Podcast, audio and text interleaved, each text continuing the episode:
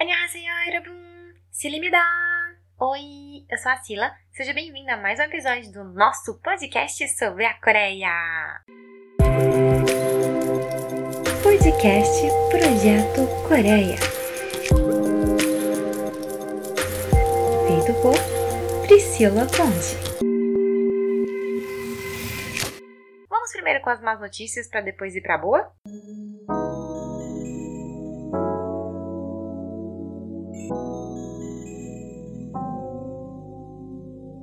Eu tô muito atribulada no momento está meio difícil conseguir um tempinho para pensar em pautas, gravar, editar o programa tudo sozinha. Mesmo que fique essa qualidade bem meia boca, ainda assim dá bastante trabalho. Então, peço imensas desculpas aos meus quatro ouvintes fiéis mas terei que fazer os episódios de forma quinzenal e sem uma data fixa, que assim eu vou me organizando para sair uma semana sim, outra não, no dia que dá mais certo pra mim. Tchau, minha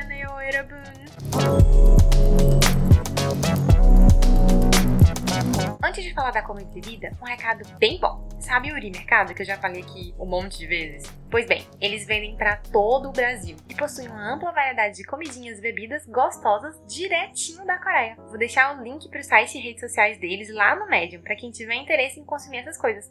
Okidoki? Eu sei que aqui tá verão, mas na Coreia tá até nevando. Então eu trouxe uma comida bem típica dessa estação que vende nos carrinhos de rua mesmo. Bongopan é feito com uma massa de farinha em forma de bugyo, que é um carpa, e recheada com pasta de feijão vermelho. Pode variar ligeiramente na forma e cor dependendo da quantidade de farinha utilizada e o tempo de cozimento. Para muitos coreanos, a visão do Bongopan fresquinhos e seu aroma doce no ar é um sinal de que o inverno realmente chegou. Hoje, existe uma grande variedade dessa iguaria com recheios diferentes, como creme e chocolate. Uma curiosidade, dizem que a forma como alguém come o bom pan diz muito sobre a sua personalidade. Você come primeiro a cauda ou a cabeça? Aqueles que mordem a cabeça primeiro são indivíduos positivos e apaixonados. Já os que vão para a cauda primeiro são sensíveis, românticos e elegantes. Da próxima vez que você comer esse petisco, faça com seus amigos o teste de personalidade.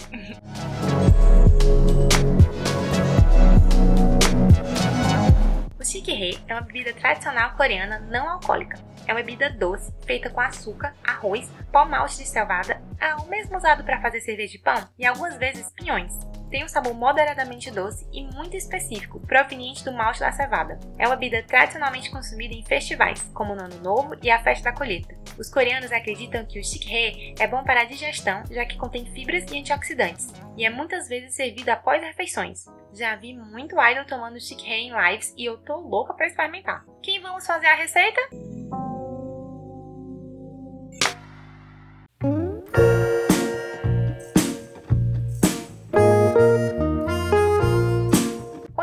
Trazer uma série de curiosidades engraçadas e outras meio bizarras que eu achei sobre a Coreia do Sul. Para comemorar que a vacina foi liberada no Brasil, uhul! E precisamos de mais temas leves nesse começo de ano. Então pega o Bom Opan e o Chique e se prepara para aumentar o repertório de conteúdo desnecessário, mas legal de saber. Os sul-coreanos são obcecados por, bem, fezes. Eles têm chaveiros, pingentes, almofadas e outros trecos do formato de cocô e até um café temático, Dom Café, que serve suas bebidas e comidas em pequenas privadas. Em 2008, uma animação coreana ganhou vários prêmios, tendo marcado toda a geração tornando a temática fofinha. O Dog Poo Kanwaji Tong, dirigido por Kwon Na-sun, tem 38 minutos e foi baseado no livro de Kon Jun-sen, lançado em 1968. A história é de um cocôzinho de cachorro muito fofo que descobre o propósito de sua vida. O Puland Noridan-san é um museu localizado em Sandong e tem diversas atrações, indo desde ilustrações 3D até fotografias com a temática de cocô. Possui um jardim com esculturas de formas variadas, uma experiência de como é passar por um intestino e muitas outras vivências do mundo gastrointestinal, pinicos e papel higiênico. As fezes são um símbolo de riqueza, prosperidade e sorte no país. Cruz credo, Deus que me perdoe. Na Coreia você é mais velho. Como assim, Sila? Bom, é que na Coreia do Sul considera-se que os bebês têm um ano de idade no seu nascimento. Por isso, os coreanos já nascem mais velhos do que o resto do mundo. É também por isso que eles perguntam seu ano de nascimento quando te conhecem, pois calculam a sua idade pelo ano que você nasceu. Por exemplo, se você nasceu em 2001, já tem 21 anos na Coreia, e todo mundo comemora um ano a mais de vida na virada do ano. Você pode até fazer festa de aniversário na sua data de nascimento, mas já envelheceu quando o ano passou. Os padrões de beleza são diferentes no outro lado do planeta. Lá é normal o homem usar maquiagem. Não sei dizer bem se foi por causa dos idols, que usam abertamente maquiagem e vários acessórios e produtos de beleza tidos como exclusivo das mulheres, mas estima-se que 20% da população masculina usa abertamente esse tipo de cosmético. Eu acho tudo. Todo mundo deveria ser livre para usar o que quer, né? Sem preconceitos e sem isso de coisa de mulher ou coisa de menino. Até porque quem define isso mesmo? É, você pensou certo, a sociedade machista. You're right. Agora vem um lado negativo dos padrões de beleza. Existe uma pressão muito grande para se ser magra, valendo tanto para homens como mulheres, mas as mulheres sofrem um pouco mais com isso. Muitas meninas fazem dietas malucas, daquelas bem estilo idol, de comer apenas uma refeição por dia ou passar uma semana comendo só batata doce. O resultado, óbvio, é que apenas 3,2% dos sul-coreanos estão acima do peso. Cansei de ver idols sofrendo bullying por não ser o padrão seco passando fome. Inclusive, meninas lindas com corpos cheios de curvas e barriga zero, chamadas de gorda, o que me deixa muito p...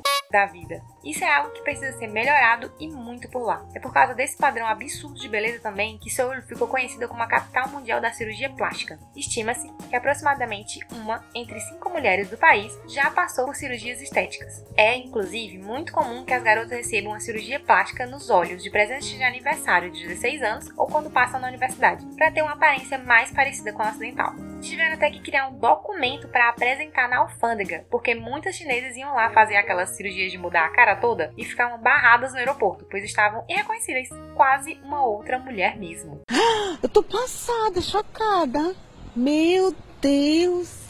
A Coreia do Sul tem a internet Wi-Fi mais rápida do mundo, com a média de download de 33,5 megabytes por segundo. E funciona super bem em cafés, praças e dentro de casa também. Deve ser por isso que as votações em shows e comentários em massa, principalmente os de cancelamento, são feitos na velocidade da luz, viu? Porque eu sempre fico passada com a rapidez das fãs coreanas. Só que ao mesmo tempo, a Coreia do Sul tem uma lei que exige o uso do Internet Explorer para todas as compras e transações bancárias online no país. Ou seja, né? É ruim, mas ao menos é rápido. Girl.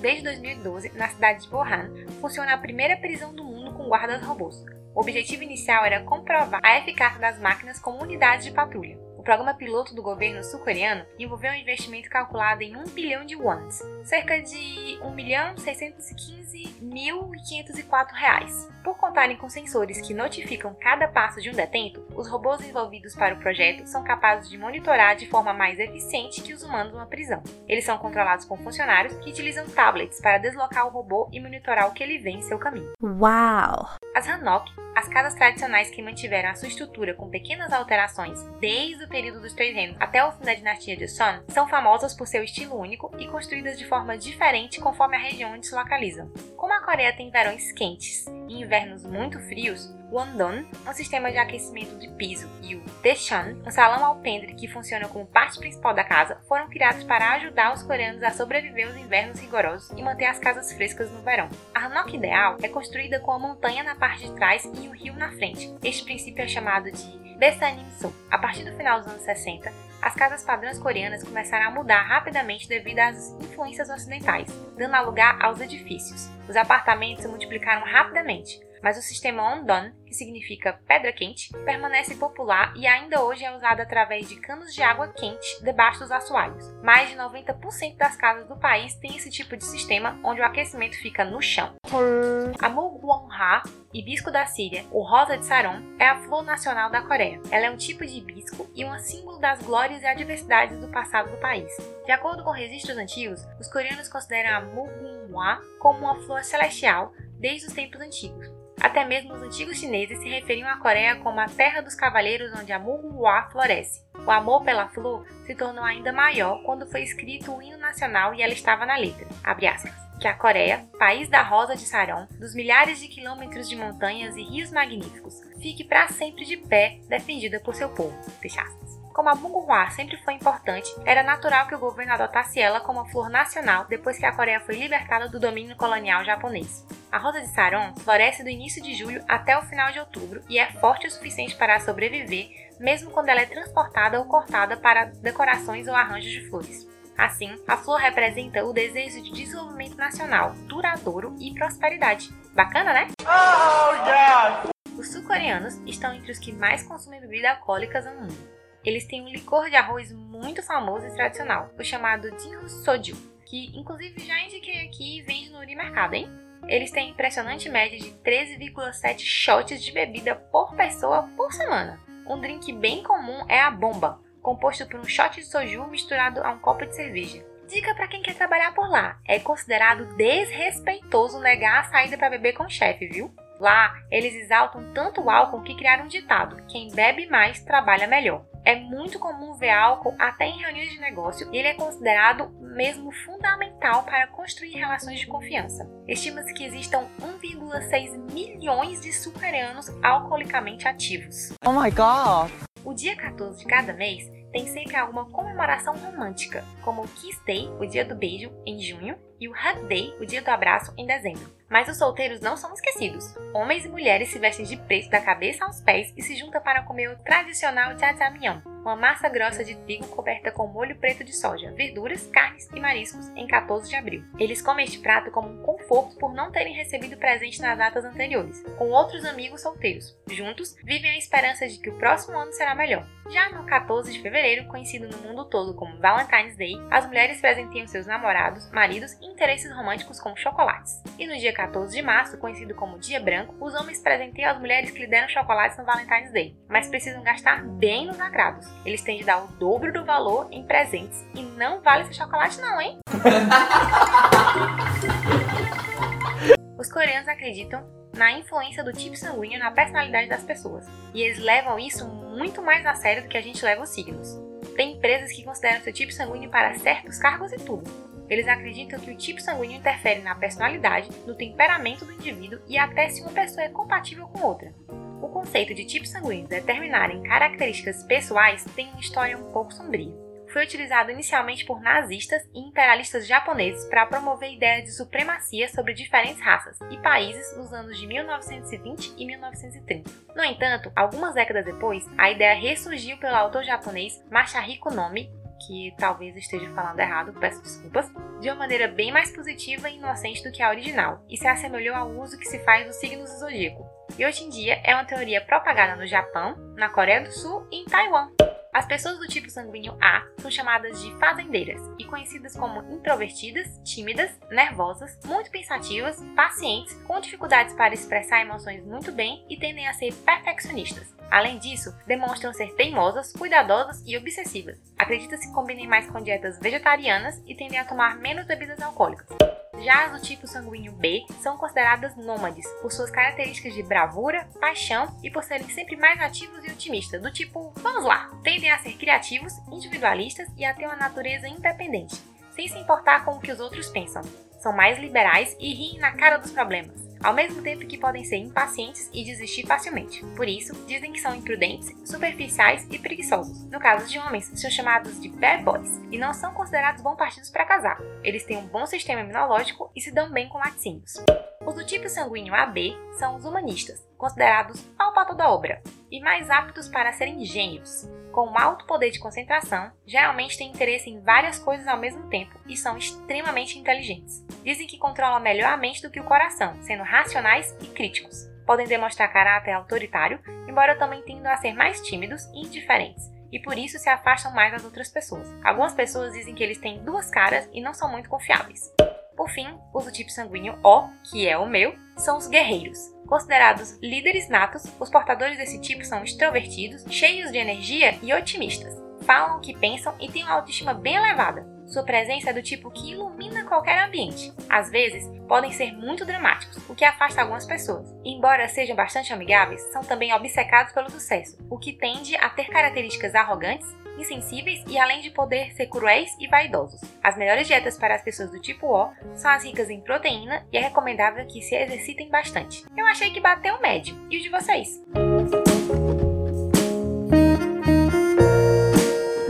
Chega de curiosidade por hoje, né? Se vocês curtirem esse tipo de assunto, eu posso trazer mais vezes. Afinal, eu tenho uma lista aqui com as 45 coisas. Mas o que eu quero saber é: qual foi a que você mais gostou? Agora, vamos de Chuchan? Recomendações?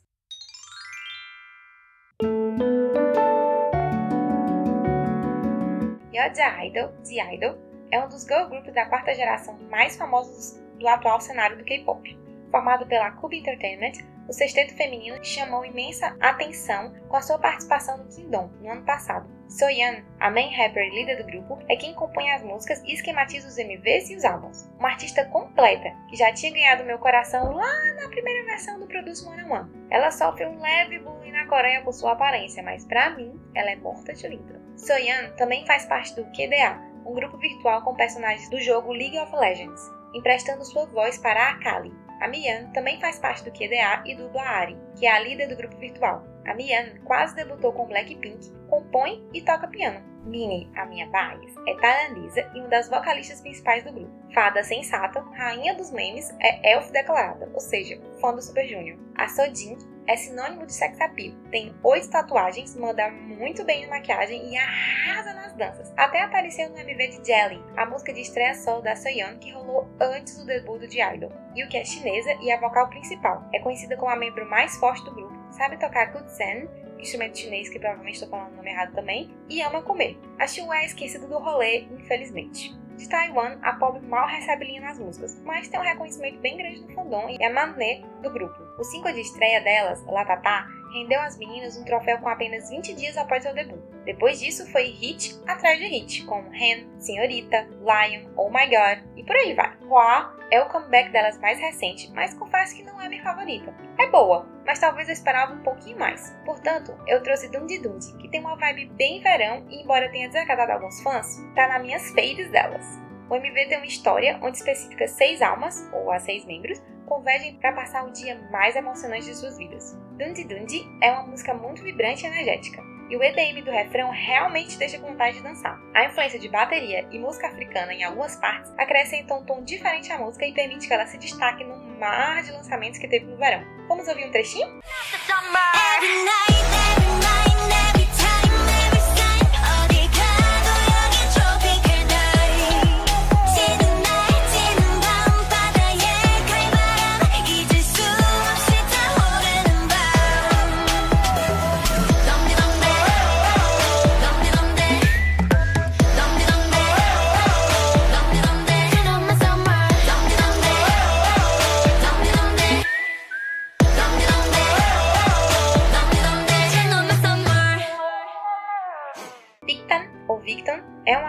para Voice New World, Voz para o Novo Mundo. O boy group foi formado pela Play M Entertainment em 2016 e possui sete integrantes: Seokji, Segwan, Chan, Sejun, Hans, Byuk-chan e Subin. Da mesma empresa do A-Pink, Victon tem um dos nomes de fandom que eu acho mais fofinho, Alice, que é um acrônimo para Always We Love the Voice, Nós Sempre Amamos a Voz. Eles têm um grande teamwork e acho a sintonia deles bem família. Já experimentaram uma grande variedade de conceitos e o líder, o Sing-Wan, debutou no final do X1, o grupo que saiu do programa Produce X101. Byung-chan também participou do programa, mas teve que sair por problemas de saúde. Hoje ele está atuando no webdrama Live On, que está em exibição e está bastante popular, porque conta com Mi-hyun do West e teve a aparição especial do Yoon-jun do Tomorrow by Together. O último comeback dos meninos está bem fresquinho. What I Said saiu agora no último dia 11 e é a música destaque do seu primeiro full álbum, Voice, The Future Is Now. Sua produção é agressiva e direta e seu rap é carismático e emocionante. Mesmo pecando um pouco na melodia, a construção vocal do gancho What I Said tem uma textura maravilhosa e a dança tá tudo pra mim. Escuta aí. What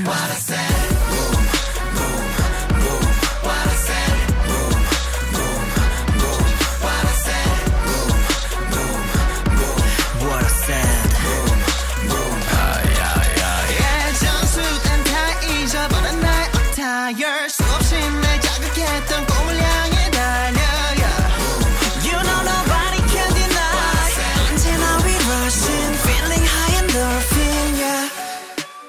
Hoje trouxe também uma extra bem farofa. Favorite Boys do Ace ganhou um remix que conta com o rap Tutmos e o DJ Steve Aoki e passou a se chamar Fave Boss Steve Aoki's Gold Star Remix, transformando a música em uma versão com melodias dark e um estilo eletrônico. O MV foi inspirado no tema cyberpunk e o Ace, como sempre, investiu bastante em seu lado fashion, com roupas, cenários e maquiagens que estão babadeira. Ace é um grupo formado por cinco garotos: Jun, Dong-hun, Woo, Byung-hwan e Woo-chan. Seu debut foi em 22 de maio de 2017 pela empresa Beat Interactive, com uma ótima recepção, atingindo altos números de visualizações em poucos dias. Antes de debutar como Ace, os meninos fizeram covers de grupos famosos como BTS, EXO e Big Bang, Após seu debut com Cactus, que possui uma letra provocante e uma coreografia 100% sincronizada, sendo uma das características fixas do grupo, o Ace ganhou os corações também de fãs brasileiros. Ficaram famosos pelo uso dos shortinhos curtos. Eles inclusive vieram ao Brasil em março de 2018. Só que depois disso, eles ficaram meio que no limbo. E aí o grupo se dividiu em dois times, participando ao mesmo tempo dos realities Idol Reboot Project The Unit e o Mix 9, que deram um pouco mais de reconhecimento a eles na Coreia. De acordo com Byung One, Favorite Boys teve um retorno significante internacionalmente e o grupo viu com isso uma oportunidade de promover sua música e se aproximar dos fãs globais. Foi através do Twitter e da força das fãs que essa collab com Steve Aoki aconteceu. E se não fosse o Covid, estaria com certeza tocando em todas as baladinhas. 못내 아름다운 몰랐던 감정에 널 맡겨봐. 내가 다 이루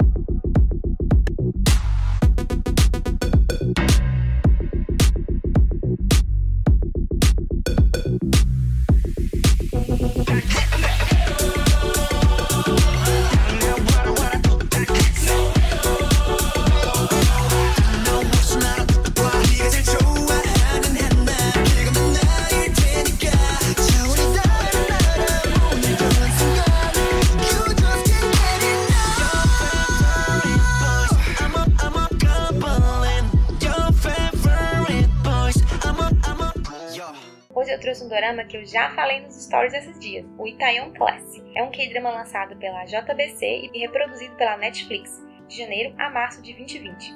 Estrelado por Park Seo-joon, Kim Dan-min, Yeon Jae-myung e Kwon Nara, conta a história de Park Seo-ri, interpretado por Park Seo-joon, um estudante de ensino médio que levava uma vida normal, até perder o pai em um acidente que, além de ser bem triste, faz com que ele seja preso. Após cumprir a pena, ele jura vingar a morte do pai e ao mesmo tempo construir um restaurante como o sonho que tiveram juntos, o Danban. Eu sei, tá meio parecendo a trama de Revenge, mas esse que drama vai muito além disso. Ele aborda temáticas importantes e não conservadoras, principalmente se levarmos em consideração o que acontece na Coreia. Fala de representatividade, questão de raça, transgeneridade e reconstrução da vida fora da prisão. Só isso já seria motivo mais que suficiente para ver a série, mas tem também outros que vou falar agora. Primeiro, finalmente. Temos um K-drama que não é a mina dividida entre dois boys, sendo um bad news e um fofinho, onde ela sempre escolhe o bad news, mesmo você passando loucamente pelo fofinho. Aqui tem uma complexidade um pouco maior de relacionamentos e tenho certeza que o final vai te surpreender, porque nem eu esperava os pares românticos no final.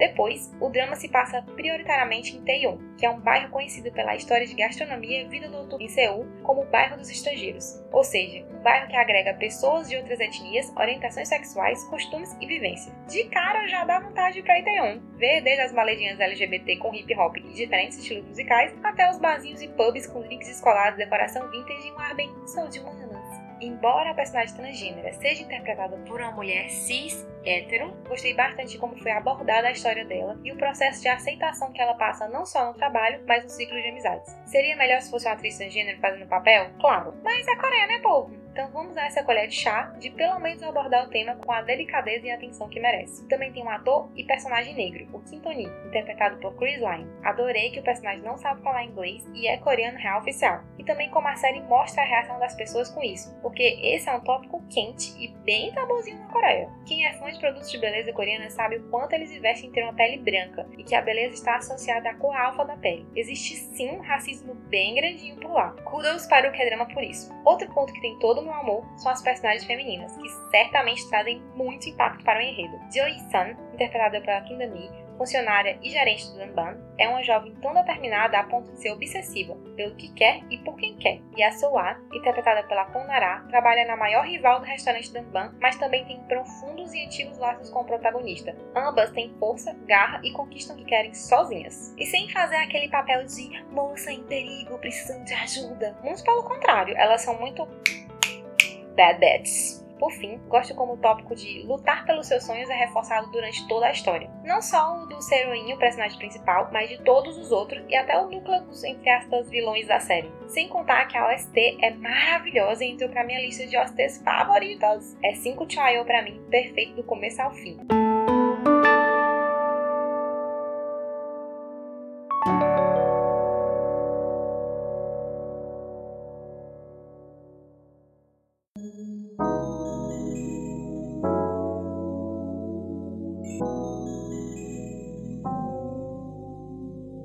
Se você ouviu até aqui, dá. Muito obrigada! Aproveita e segue as redes sociais do podcast. Instagram, arroba projeto.coreia, Twitter, arroba projeto coreia, Medium, arroba e e-mail coreaprojeto.gmail.com. Lembrando que todas as recomendações e receitas vão estar postadas no Medium e eu estou postando diariamente novidades do mundo K-pop no Twitter. O abraço especialmente apertado vai para Bruna Albuquerque, arroba Brunaals, que sempre me dá feedback sobre os episódios e não desistiu de mim mesmo sendo essa pessoa falha. E tá sempre atrasando nos programas. Tinta como a Bruna Xi.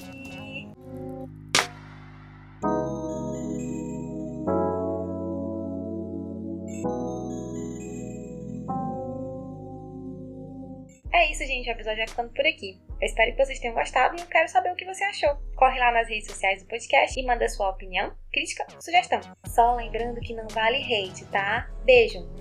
Até o próximo. Dá uma baió!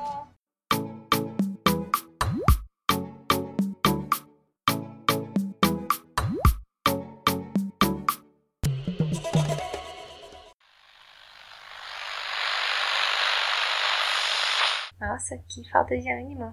Tá bem animada a senhora, não é mesmo? Volta, volta, volta, baby. Que?